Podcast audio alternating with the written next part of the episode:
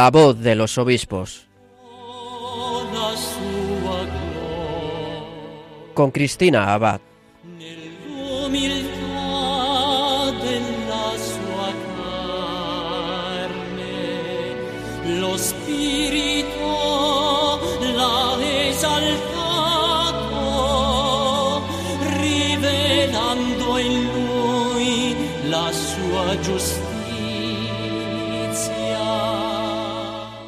Buenas noches, querida familia de Radio María.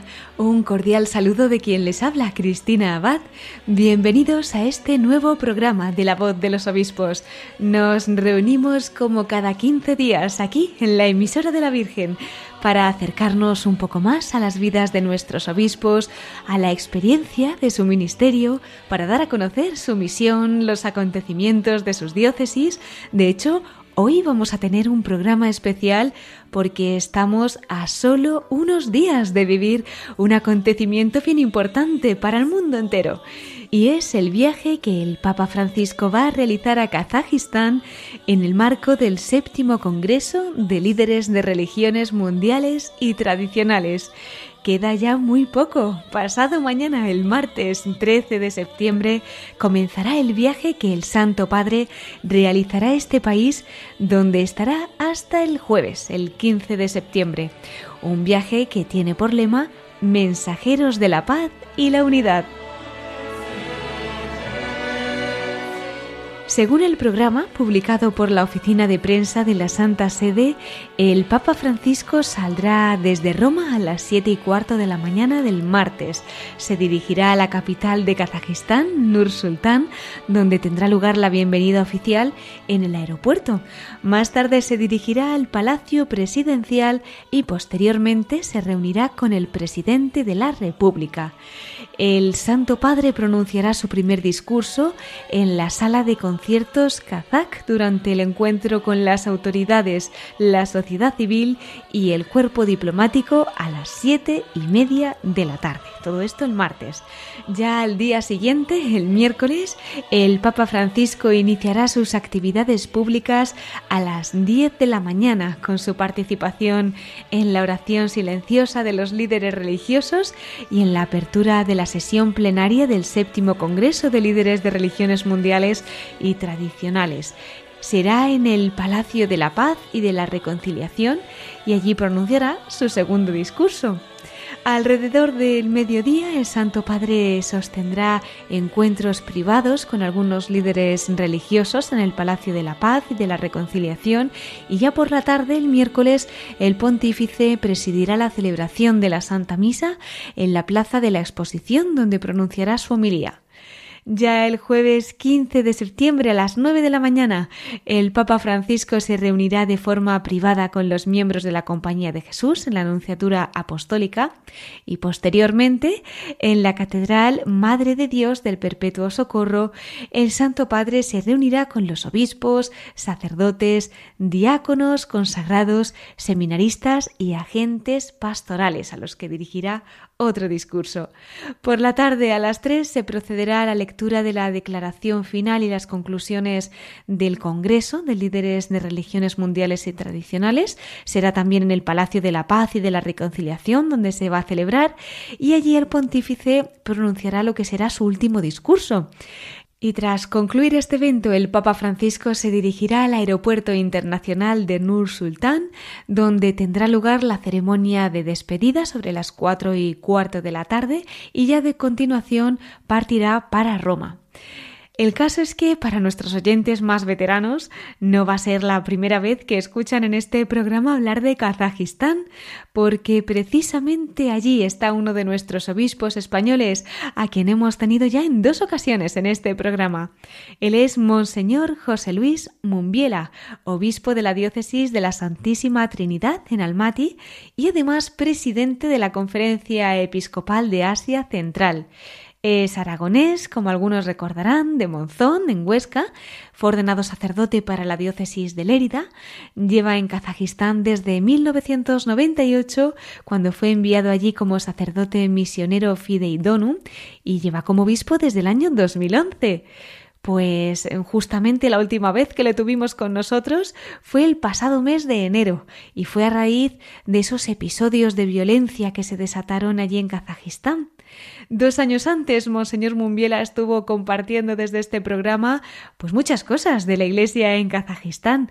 Entre otras, nos contó cómo la minoría católica ha perseverado en la fe a pesar de la persecución que ha sufrido la Iglesia.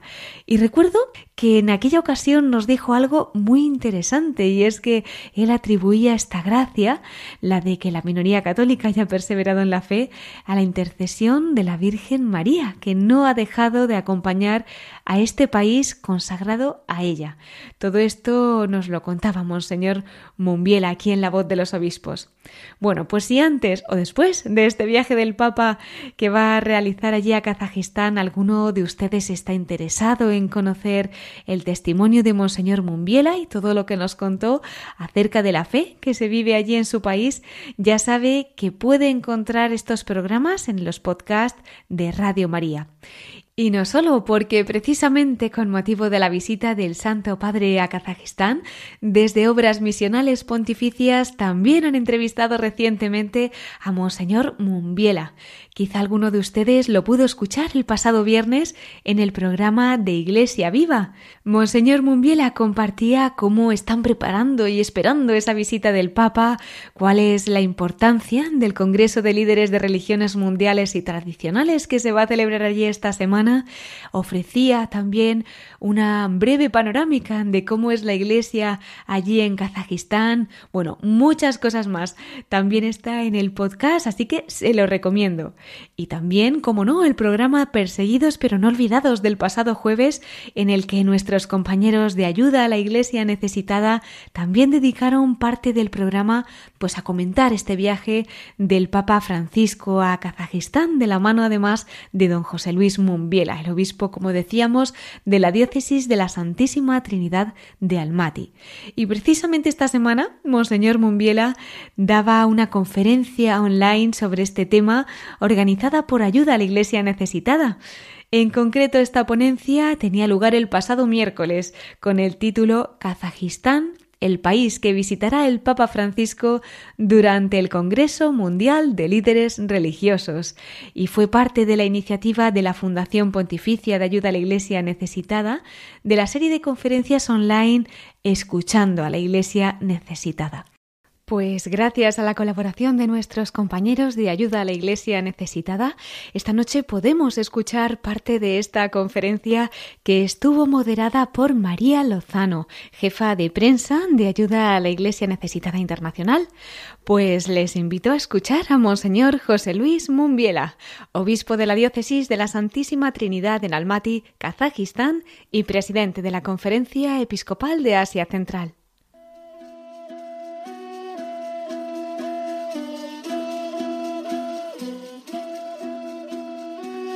Gracias por este cariño que mostráis a, a Kazajstán y a todos los que vivimos aquí.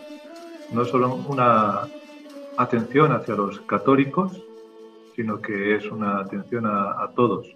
Kazajstán es un país especial en este sentido, que es, yo creo que desde hace, de toda su historia, ha sido un, un cruce de caminos para muchas poblaciones y culturas, los que conocen la historia de este país, desde siglos atrás, muchos, eh, muchas tribus y pueblos y nómadas que venían de un sitio van para otro y todos han dejado aquí parte de su vida, parte de su sangre y parte de su cultura y se ha ido generando pues es lo que es Kazajstán. Yo creo que en muchos países es así. Nosotros que somos de España, algunos, ¿no?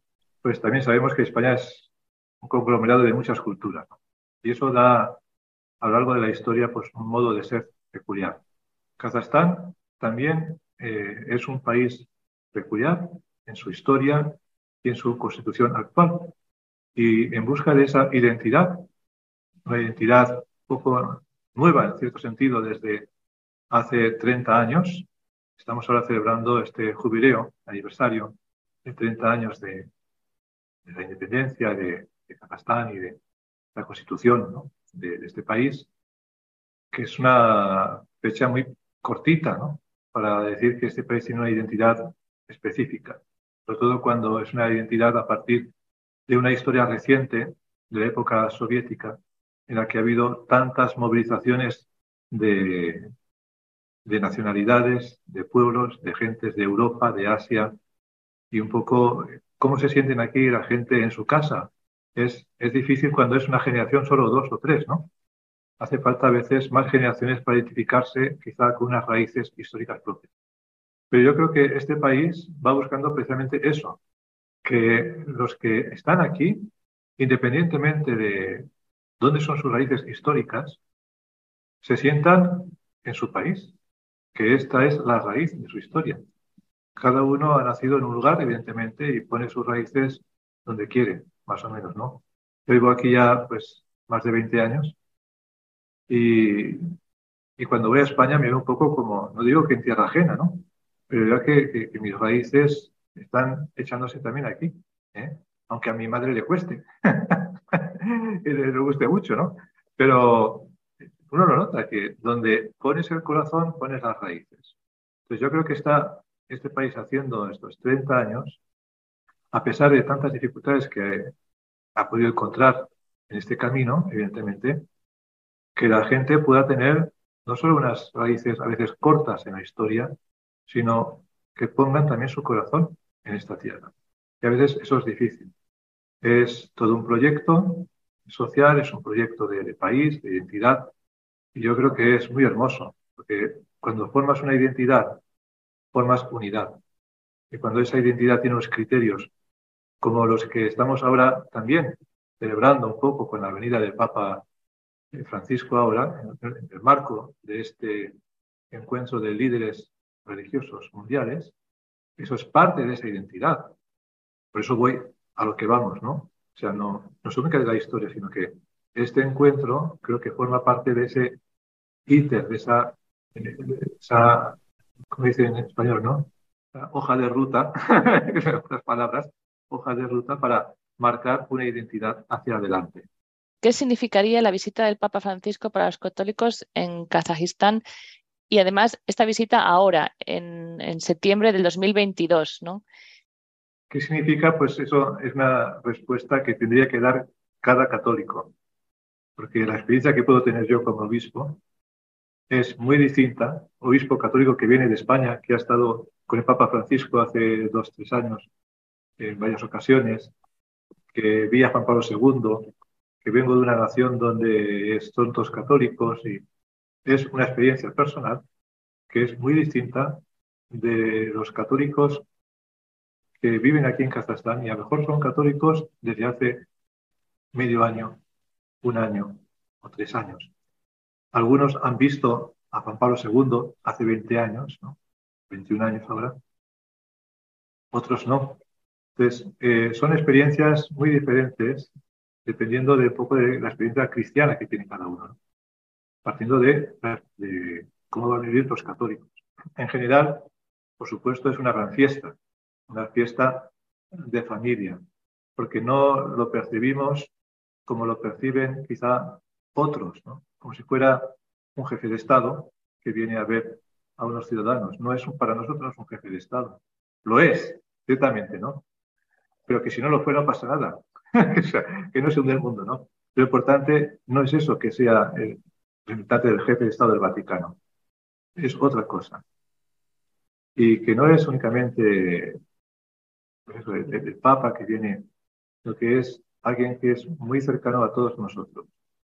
Y que es, independientemente de que sea Francisco, que sea para los polacos, cuando vino Juan Pablo II, no solo era el Papa, es que era Juan Pablo II, es que era polaco, ¿no? Y es que una historia muy diferente. Entonces, si comparamos cada papa, en este sentido, hay diferencias, ¿no? Evidentemente, sobre todo en Kazajstán. Y el Papa Francisco, ahora, en estas circunstancias, para nosotros, pues creo que es muy querido, porque en esta tierra se quiere mucho al Santo Padre, independientemente de quién sea. ¿Eh? Eso es cierto. ¿Eh? Evidentemente, a Juan Pablo II, la mayoría de los católicos polacos lo querían mucho, ¿no? Pero el Papa es el Papa. Y eso, está, eso es la fe nuestra, ¿no? Que viene Francisco, pues estupendo, ¿no? No pudimos ver aquí a, a Benedicto XVI, que lo esperábamos siempre. La gente tiene siempre la ilusión de que cualquier papa va a venir aquí a Kazajstán. Y esa es la gran ilusión. Y es bonita, ¿no? el amor de un hijo que dice, y si es mi padre común, ¿por qué no va a venir a mi casa?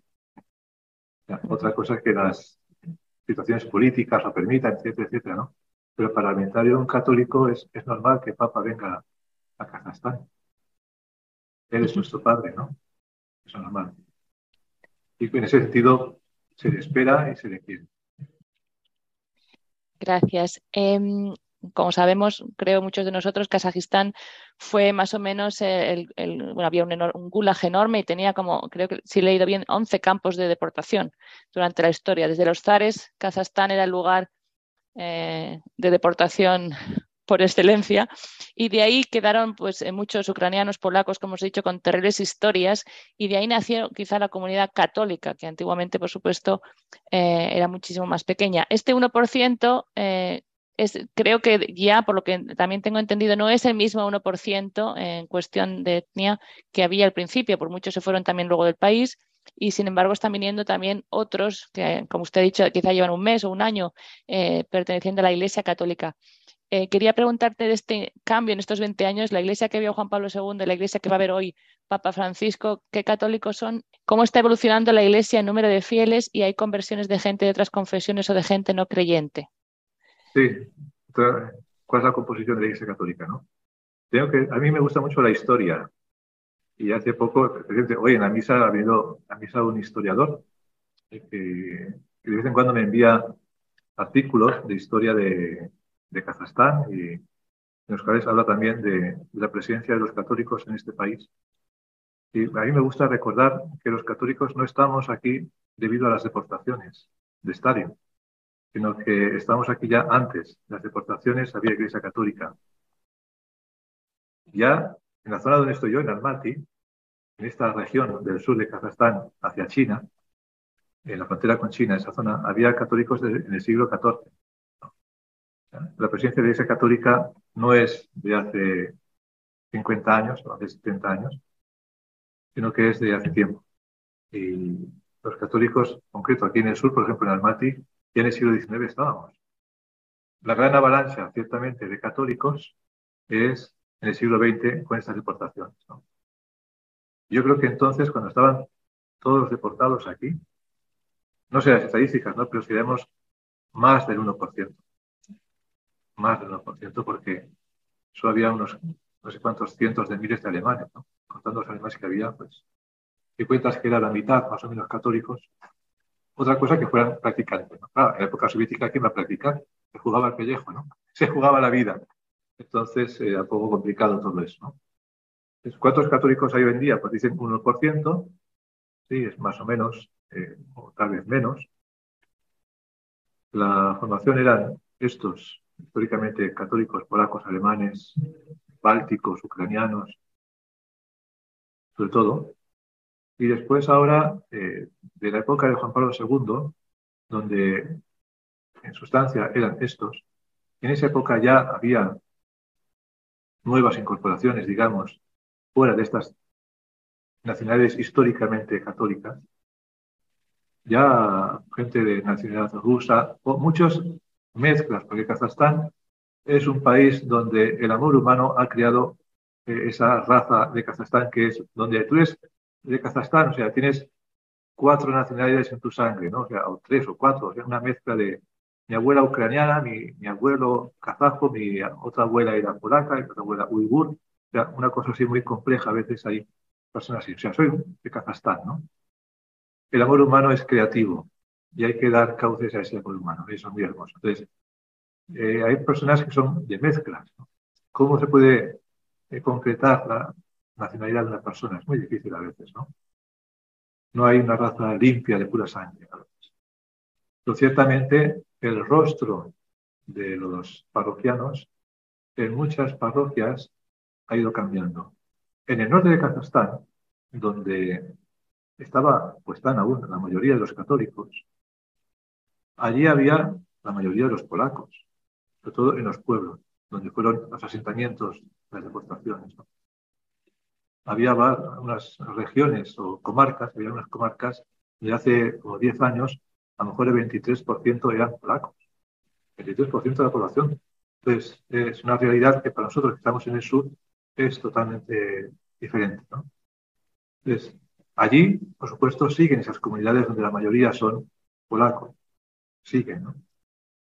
En cambio, en otros sitios, ciudades grandes, donde ya hay más mezclas, más movimientos, se van viendo ese cambio de la cara de los parroquianos que va adquiriendo unas facciones menos alemanas o polacas, ya de mezclas o incluso ya más puramente asiáticas.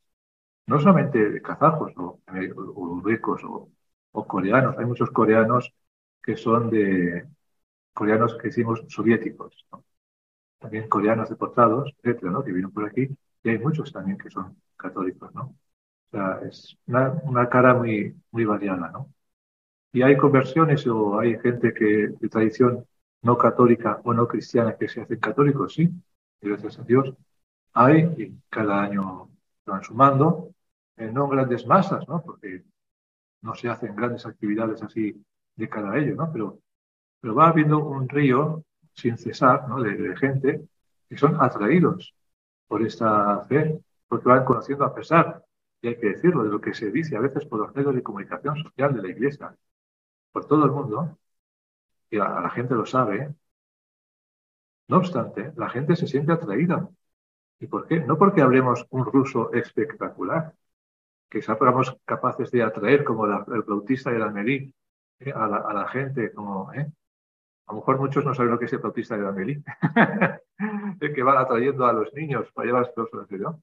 Pero no, no tenemos una flauta encantadora, sino es la gracia de Dios que va actuando dentro del corazón de las personas. Y yo no me lo explico de otro modo. Porque no es por nuestras virtudes y por nuestros talentos, digamos, humanos o capacidades, ¿no? Porque hagamos unas grandes actividades pastorales o de evangelización, sino porque se sienten atraídos en su corazón. La experiencia que he visto con mucha gente, mañana, mañana en concreto, ¿eh? Eh, en la capilla donde se la misa va a haber un bautizo de una, una señora, una, mujer joven, una mujer joven, ¿eh? pues de tradición no cristiana, por parte del padre y de madre, ¿no? Son distintas nacionalidades. Y sus padres no eran cristianos, pero ella quiere ser católica, ¿no? Y ha conocido el mundo. Y sus padres le dieron a, a conocer todas las religiones. En su casa tenía el Corán el libro de los budistas, en la Torá, tenía todo. ¿eh? Y su padre dijo, tú, vosotras, hijas, leed informaros. ¿no? bueno, y han crecido y por un proceso personal, no, no es que lo nuestro es, lo mío es esto, ¿no? bueno, pues, bendito sea Dios.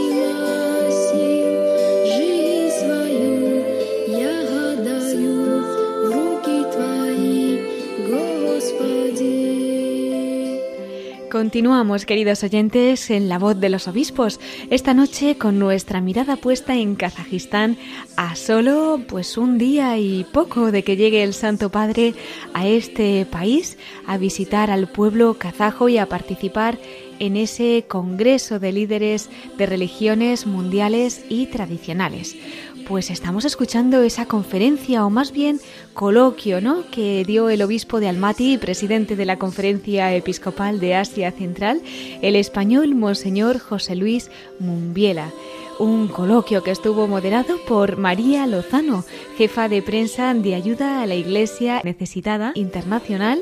Y bueno, pues gracias a esta fundación que han compartido amablemente con nosotros el material, también aquí desde la familia de Radio María podemos hacernos eco, conocer mejor la realidad, la iglesia que vive allí en el pueblo kazajo, de la mano del obispo que está allí en Almaty, como decíamos, pues el español Monseñor José Luis Mumbiela, quien llegó allí pues hace ya muchos años, en 1998 como misionero y desde el 2011 recordamos que sigue como obispo. Pues les invito ahora a continuar escuchando esta conferencia que se titula Kazajistán, el país que visitará el Papa Francisco durante el Congreso Mundial de Líderes Religiosos. Y recordamos que este viaje se enmarca precisamente en ese Congreso de Líderes de Religiones Mundiales y Tradicionales. Pues ahora vamos a conocer el origen y el objetivo de estos encuentros que comenzaron en 2003 y que esta semana llegan ya a su séptima edición. Nos lo cuenta el obispo de Almaty, Monseñor José Luis Mumbiela. Una prehistoria de estos encuentros que hay que hacer alusión obligada es el encuentro de Juan Pablo II en Asís, donde Juan Pablo II reunió también a representantes de religiones diferentes para hacer un encuentro de oración, digamos, por la paz. ¿Os acordáis de ese encuentro? Eh, y tal vez también era cómo continuar con el, lo que se llamaba el espíritu de Asís. Eh, cómo mantener esa, esa llama encendida, ese espíritu, esa, esa intención, a lo largo del tiempo se vio como algo positivo. Muchos, incluso dentro de la Iglesia Católica, como sabéis, lo discutieron, que para qué reunir a líderes religiosos, era, era una fuente de relativismo, que era como creer que la Iglesia Católica es igual que otras, etcétera, etcétera, etcétera, ¿no? Y Juan Pablo II lo hizo con una perspectiva histórica mundial. reunió a todos con sentido de, de ser realmente un pastor entre pastores. Me da la impresión, ¿no? Un líder entre líderes. Y que buscaba no únicamente el bien de los católicos, sino el bien de toda la humanidad. Era un hombre que había vivido muchos años bajo el ateísmo oficial y sabía cómo en algunos sitios se miraba la religión y cómo la religión era perseguida o a veces usada como instrumento para conseguir otros objetivos. ¿no? Y fue una decisión valiente, como respuesta quizá a esas ideologías, para demostrar que la religión no es, nunca puede ser un instrumento para el mal o para la guerra, sino al revés. Que la religión, cualquier auténtica eh, religión, digamos, cualquier auténtico sentimiento religioso, lleva siempre a la paz y la concordia. Y unir a los líderes de diferentes religiones en esa convicción ya es suficiente. Y es positivo para todos. La cuestión es cómo hacer que ese encuentro, ese principio, digamos, social, ¿eh? pueda continuar a lo largo de la historia.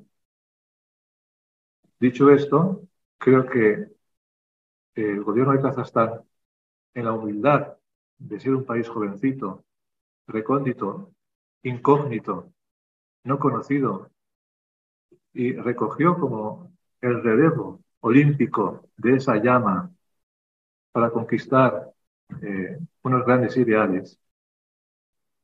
Yo creo que fue un hecho, un, gesto eh, profético. Lo digo con la humildad de quien vive en Kazajstán y sabiendo que Kazajstán no es muy conocido, etcétera, etcétera, ¿no?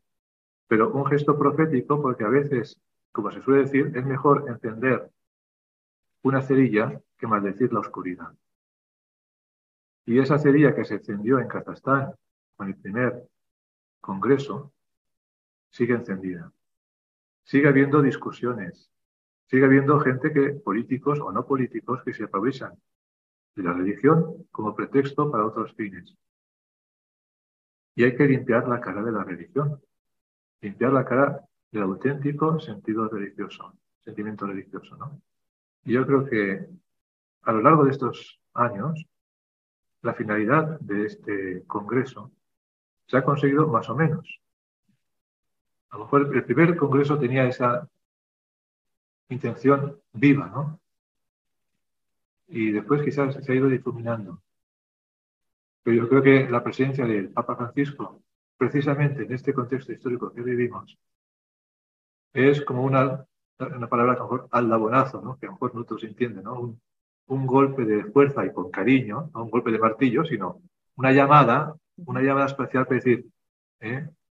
dejen abrir una vez más la puerta a esta esperanza.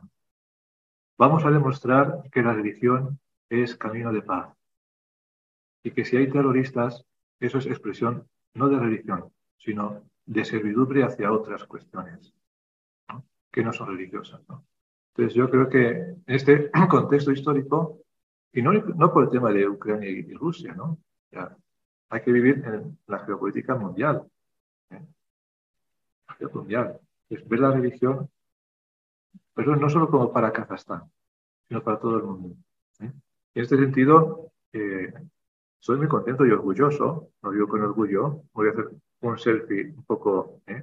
orgullo, orgulloso, de que es en mi país, aquí en Kazajstán, donde se hacen estos congresos. Y con una insistencia a veces, a pesar de que no han sido muy brillantes, algunos años, o muy conocidos, o lo que sea, una rutina, digamos, eh, burocrática, pero bueno, se ha mantenido la llama. La llama olímpica sigue corriendo. No siempre la ven en los medios de comunicación, pero ella sigue, ¿no? Y la cuestión es que a veces, pues esa llama, de vez en cuando, se inician los Juegos Olímpicos, ¿no?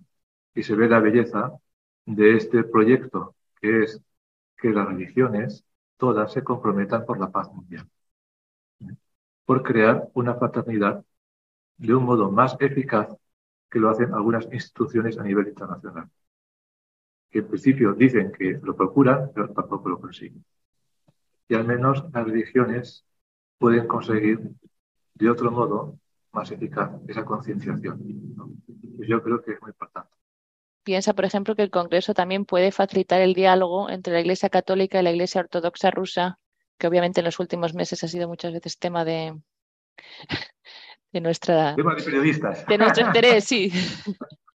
El diálogo con la Iglesia Ortodoxa yo creo que sigue existiendo, eh, porque es un diálogo teológico, etcétera, etcétera, ¿no? Y una cosa es lo que está en los medios de comunicación, a veces, y yo, yo no estoy metido en los intríngues ahí de, diálogos vaticanos y, y de, de, ortodoxa, rusa en concreto, ¿no? Porque el diálogo es con la Iglesia Ortodoxa en general, sigue, y con la Iglesia Ortodoxa rusa en concreto, no está roto. Es un diálogo que, que sigue vivo. ¿eh? De hecho, el Papa llama y se escucha y hay diálogo. El patriarca Kirill no viene, pero envía una delegación. No es que una cosa sigue rota, no. Eh, simplemente se dialoga de otro modo, ¿no? pero se sigue dialogando. ¿no? Yo creo que esto va a ser positivo. Yo creo que sí, todo es positivo. ¿no? O sea, por parte de la Iglesia Católica, como es bien sabido, siempre hay una actitud al diálogo. O sea, cualquier gesto de la Iglesia Católica es siempre hacia el diálogo. Y eso nos caracteriza, desde luego, ¿no? Pues si la gente viene, significa que hay una actitud también, por la otra parte, de dialogar. Nadie ha roto ese espíritu. Yo creo que el hecho de que venga el patriarca no hay que verlo como una ruptura, un fracaso o no sé qué. No. Yo creo que es un momento no tan importante. Creo que se da una importancia mediática excesiva al hecho de que venga o no venga el patriarca de Moscú. Si viene, bien, estupendo, genial, ¿no? Pero si no viene, pues no pasa nada. O sea, eh, se sigue el diálogo, viene una delegación y el Vaticano sigue con sus eh, diálogos por otros lados y es bien sabido y no pasa nada. no, es todo, no todo depende de un momento histórico, ¿no? La vida es más rica, gracias a Dios, ¿no? cómo están viviendo realmente ustedes el día a día, no durante el encuentro, por supuesto, sino cómo vive el día a día, cómo es la situación de libertad religiosa en, en, Kazajstán, cómo la describiría.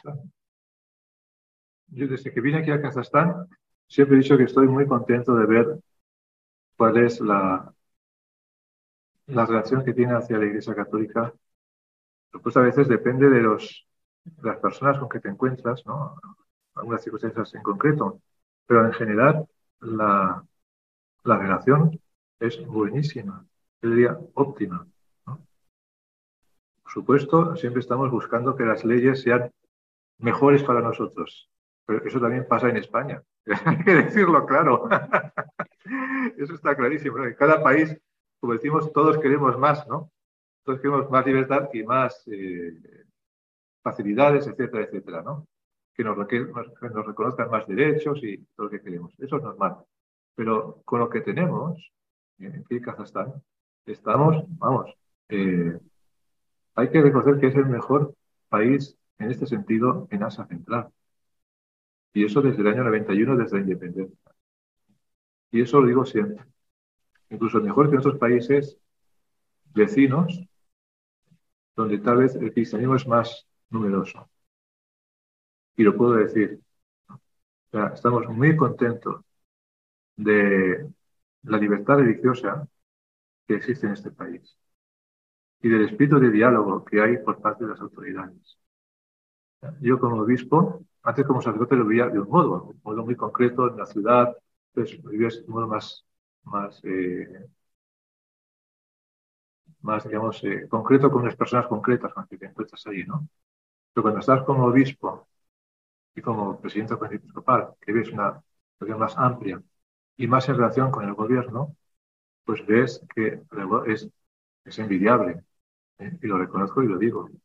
Veo eh, la gran actitud de apoyo por parte de gente que está, digamos, en Astana para facilitar que la ley se cumpla y que se respeten esas libertades que están en la Constitución de Kazajstán, ¿no? Y que lo, quieren y lo promueven y que si hay algún funcionario, digamos, que en algún lugar, como pasa en todos los países, pues que, como jugadores de fútbol, el equipo juega bien, pero a veces hay un jugador que se merece una tarjeta roja. Pues, ¿qué va a hacer? No, le ha pedido una al otro, pero, ¿qué has hecho, no? pero, en fin, eh, pues a lo mejor o se cansa y el, entrenador dice, oye, pues te cambio porque estás perjudicando al equipo, ¿no? A lo mejor hay algún funcionario que no acaba de entender las cosas pues están dispuestos siempre a, bueno, pues se le comenta, se le reeduca, se le dice, comentándonos lo que, que para eso estamos, ¿no? la ley es la ley y hay que cumplirla, ¿no? Entonces, lo ves con, con gran alegría. Y bueno, pues eso, ¿qué más quieres, no? ¿Qué más quieres? Eh, con lo que hay, pues muy bien. Ah, siempre queremos más, evidentemente. ¿Hay limitaciones o hay cosas que usted le puedan limitar en el día a día, en, en la práctica religiosa, a, los cristianos en general?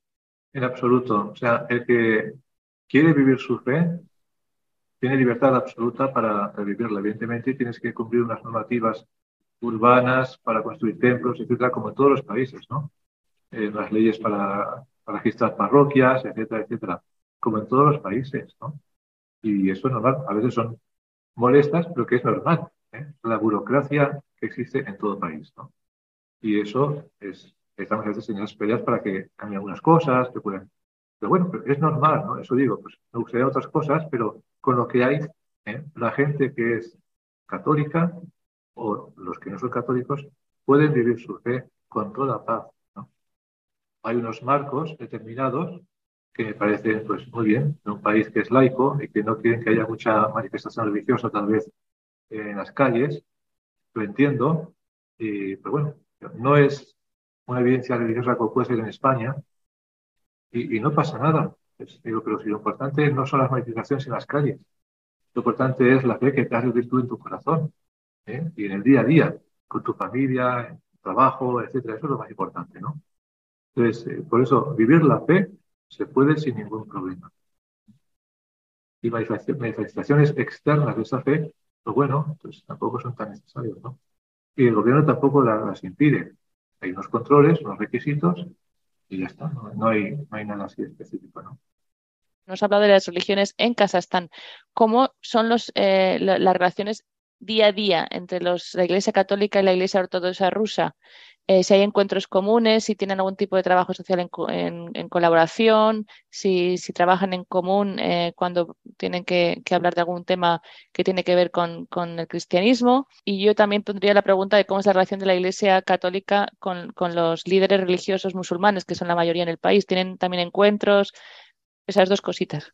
Sí, el gobierno, en esa política que tiene, creo que muy acertada, de crear paz y concordia entre las religiones de hace 30 años, como digo, ¿no?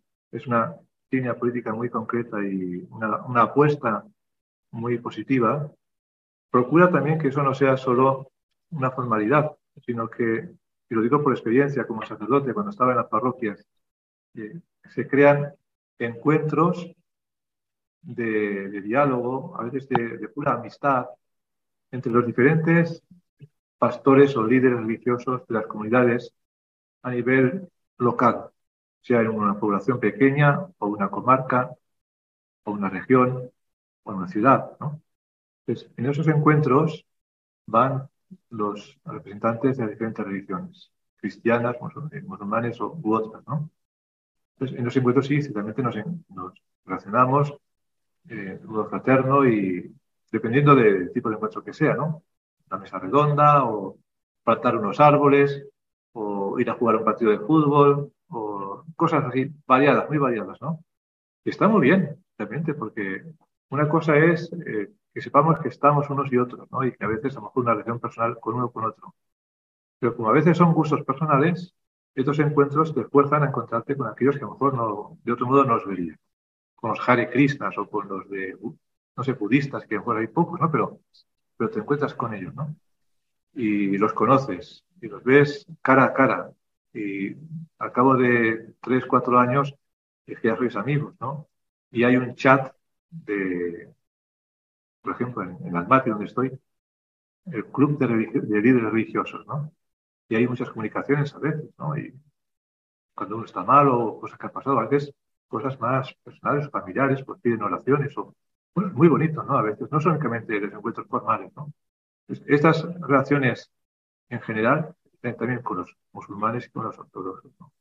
Aparte de estos encuentros promocionados y promovidos por el gobierno, que digo, son muy positivos, están ya las relaciones personales de católicos con ortodoxos, que también las hay, en diferentes niveles, y sobre todo también personales. Amistad de un sacerdote, un párroco con otro párroco ortodoxo, amistad de, ir a tomar un chai, un té, o de, bueno, pues de felicitarse por un motivo, por otro, de visitarse, y los hay. ¿eh? es muy bonito y hay testimonios que hasta el martes eh, un encuentro con un cura nuestro y me hablaba de esto, ¿no? De un cura ortodoxo que tenía la ilusión de que como vamos a ir, voy a ir a bendecir un, un icono de San José, que el cura ortodoxo también quería venir, que no quería perdérselo eso, ¿no? Que quería venir incluso de él también rezar como periódico, para, para que, que no puede rezar con nosotros, que lo prohíben los ortodoxos, ¿no? Pero si quiere que rece después él, pero vamos, ¿eh? No vamos a, a crearle un problema, ¿no? O sea, hay muchos que, bueno, saben las limitaciones, pero es que quieren más, ¿no? y es bonito, o sea, esa relación de amistad que dices que, que, que, les lleva a más, ¿no? Que quiero estar con vosotros y rezar con vosotros, ¿no? Eso es así, el día a día, ¿no? Y con el arzobispo ortodoxo, pues también las relaciones pues, muy buenas, muy fraternas. Eh, de vez en cuando nos vemos y me voy a visitar a su residencia o oficina y muy bien, ¿no? O sea, muy buenas amistades. Con los musulmanes también. quizás no tanto porque hay menos afinidad, evidentemente, a nivel de, de, creencia religiosa, ¿no? Evidentemente con los cristianos nos vemos más, ¿no? Pero con los musulmanes, pues igual, dependiendo del sitio, también hay algunas relaciones, ¿no? Y, yo creo que es positivo todo eso. O sea, este clima, como digo, favorecido por una identidad de este pueblo Kazajstán que ha sabido sufrir juntos muchos años. Y quizá ese sufrir juntos nos ha hecho ahora estar más unidos, ¿no? De comprenderse unos con otros debido a un sufrimiento mutuo. ¿eh? Entonces, eh, es una identidad específica de este país, ¿no? Y que no hay que perderlo. Por eso los esfuerzos que ha hecho este gobierno, digamos, 30 años con diferentes presidentes, ¿no? Pues un mismo íter, creo, un mismo camino, creo que no hay que perderlo. El trabajo que se ha hecho hay que continuarlo, ¿eh?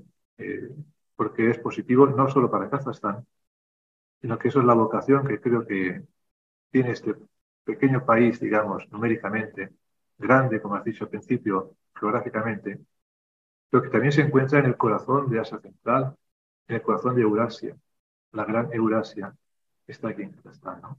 Entonces, eh, es que no es un cuello pequeñito, pero que puede dar a veces esa llama de esperanza. Es decir, es posible convivir donde hay diferentes religiones. Y no solo convivir porque eh, los jefes te lo mandan, sino porque la gente lo vive así ¿eh? y nos gusta vivir así. yo creo que eso es la gran eh, meta que se busca en este país y creo que es lo que hay que buscar. Y los católicos vamos a por ello. Y la presencia del Papa Francisco, por segunda vez de un Papa, es una reinsistencia de que la Iglesia quiere esto para Kazajstán y a través de Kazajstán lo quiere para todo el mundo. Yo creo que es la gran llamada de atención para todos. Muchas gracias y, gracias, Monseñor, por todo. Gracias a vosotros. Perdonad si quizá me he extendido mucho en las respuestas y no he dado tiempo a que haya más preguntas. en fin, en otra ocasión tal vez nos podemos encontrar otra vez y, hablaremos, ¿no? Es que, como veis, amo mucho este país. ¿eh? Entonces me gusta que la gente lo sepa.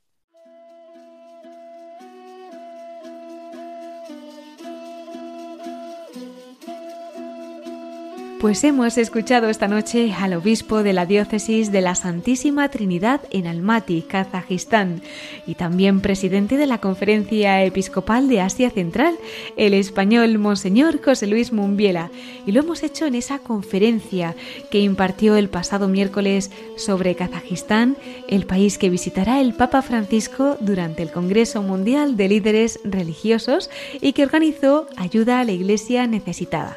Pues muchísimas gracias a esta fundación por haber compartido con nosotros este material de primera mano tan valiosísimo y ya más aún teniendo tan cerca esa visita del Papa Francisco a este país, a Kazajistán. Y bueno, pues rezamos también por este viaje, por la Iglesia en Kazajistán y por ese Congreso Mundial de Líderes Religiosos que allí se va a celebrar esta semana. Y como solemos concluir nuestro programa con nuestra sección de la voz de los obispos desde el corazón de María, pues hoy lo vamos a hacer con nuestro obispo protagonista de hoy, con don José Luis Mumbiela. Para ello vamos a compartir con ustedes una noticia que él mismo avanzó aquí en Radio María, precisamente sobre esa visita del Papa a Kazajistán y la Virgen María. Así nos lo contaba el pasado viernes en el programa de Iglesia Viva en aquella entrevista que le hicieron desde de obras misionales pontificias. Pues escuchamos al obispo de Almaty, don José Luis Mumbiela, desde el corazón de María.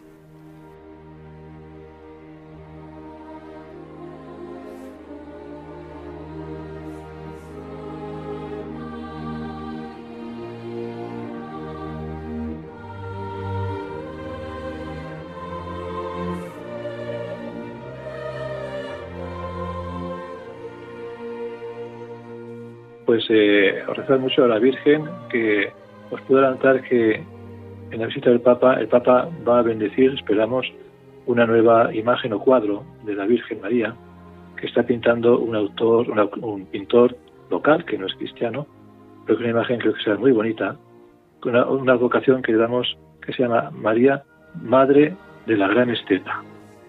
Es un cuadro que esperamos que el Papa, el Papa bendecirá en Astana. María, la madre de la gran estepa, ¿no? Abarca todos estos países. Yo creo que la gran estepa llega hasta España, ¿eh? Así que la madre de todos nosotros.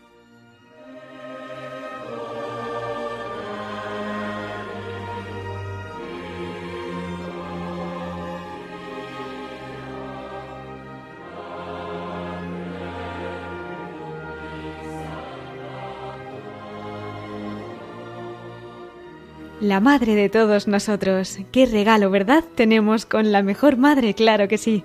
Pues agradecemos al obispo de Almaty, don José Luis Mumbiela, que nos haya adelantado esta noticia dedicada a la Virgen y con esas palabras desde Kazajistán concluimos nuestro programa poniendo en el corazón de María todo lo que nos ha dicho Monseñor Mumbiela, también presidente de la Conferencia Episcopal de Asia Central.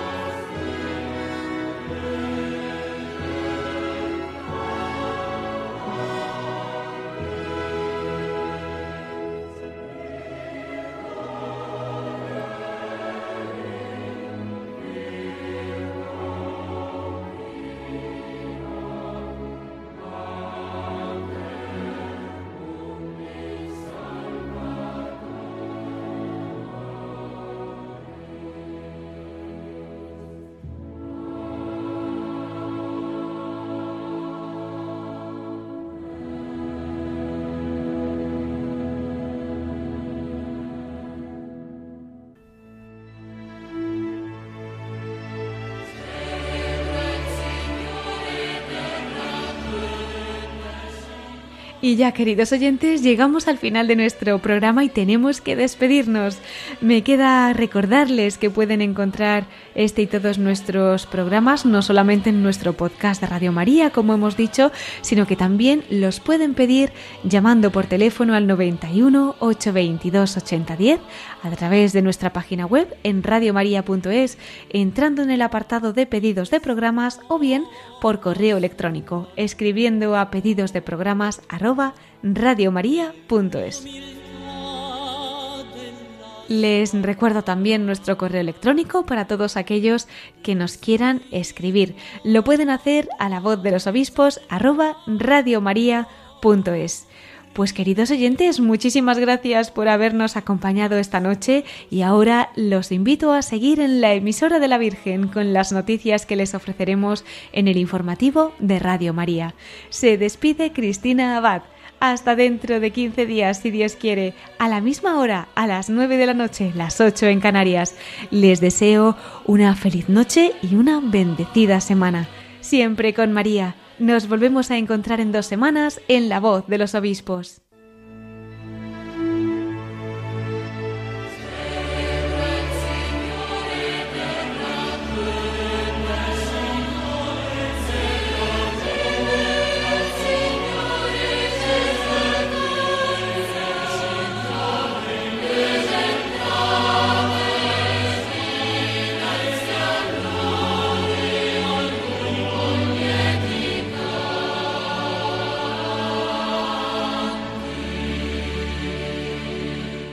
Han escuchado la voz de los obispos con Cristina Abad.